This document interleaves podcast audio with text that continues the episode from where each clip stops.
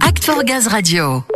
Nous revenons donc sur la mise en place d'un double contrôle de la qualité gaz pour les unités de méthanisation les plus importantes. Et l'une d'elles, c'est celle de Clé-Souilly en Ile-de-France. Et nous vous l'annoncions hier pour davantage de contrôle de la qualité du gaz et pour renforcer la sécurité.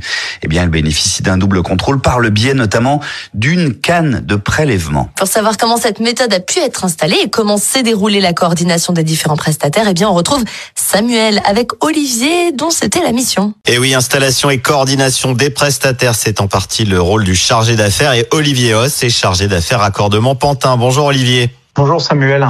Alors Olivier, vous avez dû faire face à plusieurs challenges pour mettre en place ce dispositif de double contrôle avec cette canne de prélèvement. Comment s'est géré le pilotage de votre côté? Au niveau du pilotage, tout d'abord, il a fallu euh, quand même anticiper l'achat du matériel. Le tube tracé qu'on allait mettre en place venait des États-Unis, avec euh, comme contrainte que ce dispositif euh, de tube tracé doit être sans raccord.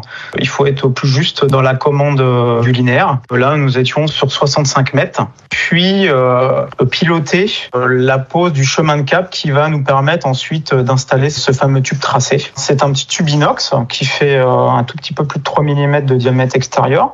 Il est dans une enveloppe thermique et à l'intérieur, il y a également un, câble électrique qui va permettre de, bah, de réchauffer ce tube puisqu'il est posé en extérieur pour avoir une, une analyse satisfaisante. Oui, on parle de canne de prélèvement. Sur une canne, il y a un fil. Comment s'est passée cette pose de rail? C'était ça finalement le plus gros de l'installation, plus que la canne en elle-même? Euh, Oui, au niveau de la coordination, euh, c'est le porteur de projet qui a dû installer ce fameux rail entre la canne de prélèvement, qui est un dispositif qui est vissé euh, sur la canisation du client en sortie d'épurateur, et le poste d'injection biométhane. Donc le rail, bah, il y a à peu près 65 mètres de linéaire. Et ensuite, une fois que c'était posé, bah, coordonner notre partenaire euh, Honeywell, qui est entre autres le fournisseur du poste d'injection, qui lui euh, a dû poser ce fameux tube sur ce chemin de câble, qui lui-même a dû également faire appel à un prestataire spécialisé dans les travaux en hauteur et cordage, étant donné que la station d'injection est surélevée par rapport à la Wagabox, le site d'injection, et le raccordement électrique également a été fait par Honeywell euh, depuis un boîtier dans la station d'injection bah, pour garder au chaud le fameux tube inox dans son enveloppe. La phase d'après, l'étape suivante, c'était le contrôle de conformité. Là, il fallait aussi coordonner, faire le lien entre les différents intervenants. Bon, déjà, au niveau de la prévention, on est sur un site industriel. Donc il a fallu mettre en relation notre partenaire Honeywell ainsi que leur prestataire Manitou avec euh, le chef de projet pour pouvoir faire un plan de prévention. Il a fallu coordonner tous ces intervenants. Comme je suis un petit peu bah, l'interlocuteur privilégié de Veolia euh, sur leur site, j'étais entre guillemets euh, la porte entrante pour tous les interlocuteurs. Et ensuite, au niveau de la conformité du tube qui a été posé, il y a forcément des, des contraintes hein, qui ont été imposées par Soclema pour les préconisations pour pas endommager en fait le traçage électrique du tube tracé. La fixation également, on a fait attention à la fixation sur le rail pour euh, ne pas venir écraser l'enveloppe du tube tracé.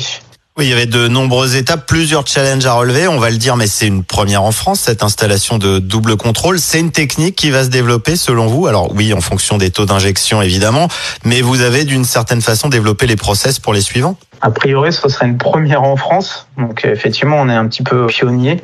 Et puis je pense que ce process euh, tend à se développer si on a des unités d'injection, euh, puisque là c'est vraiment lié à l'importance de la puissance d'injection de ce site. Donc effectivement, oui, euh, ce process, il est amené à être mis en place si on a d'autres unités d'injection avec cette importance pour pouvoir mettre en place ce double contrôle de qualité de gaz sur les sites d'injection.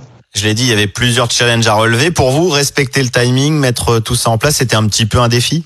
Ce qui était le plus difficile, c'est que c'était un peu une nouveauté pour tout le monde, même pour le porteur de projet, avec les problèmes d'approvisionnement aussi de leur côté par rapport au rail. Donc oui, il a fallu euh, que tout s'imbrique pour qu'on soit au rendez-vous euh, avant l'injection. Euh, donc entre la commande du fameux tube qui vient des États-Unis, qui a pris un petit peu de retard, mais qui est arrivé quand même dans les temps. Le client, il a fallu qu'il pose son rail, qu'il soit au rendez-vous.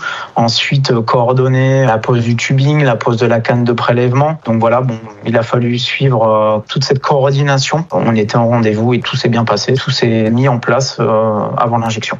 Écoutez, un grand bravo à vous, aux équipes et aux prestataires pour la mise en place de cette méthode de double contrôle via la canne de prélèvement biométhane. Tout se passe bien, l'unité injecte et sera inaugurée très bientôt. Merci beaucoup Olivier Os. Bah, merci Samuel. Merci à vous. Un projet d'ampleur qu'on suivra de près évidemment, notamment hein, pour son inauguration prévue le 18 mai prochain. Il se passe des belles choses au mois de mai décidément.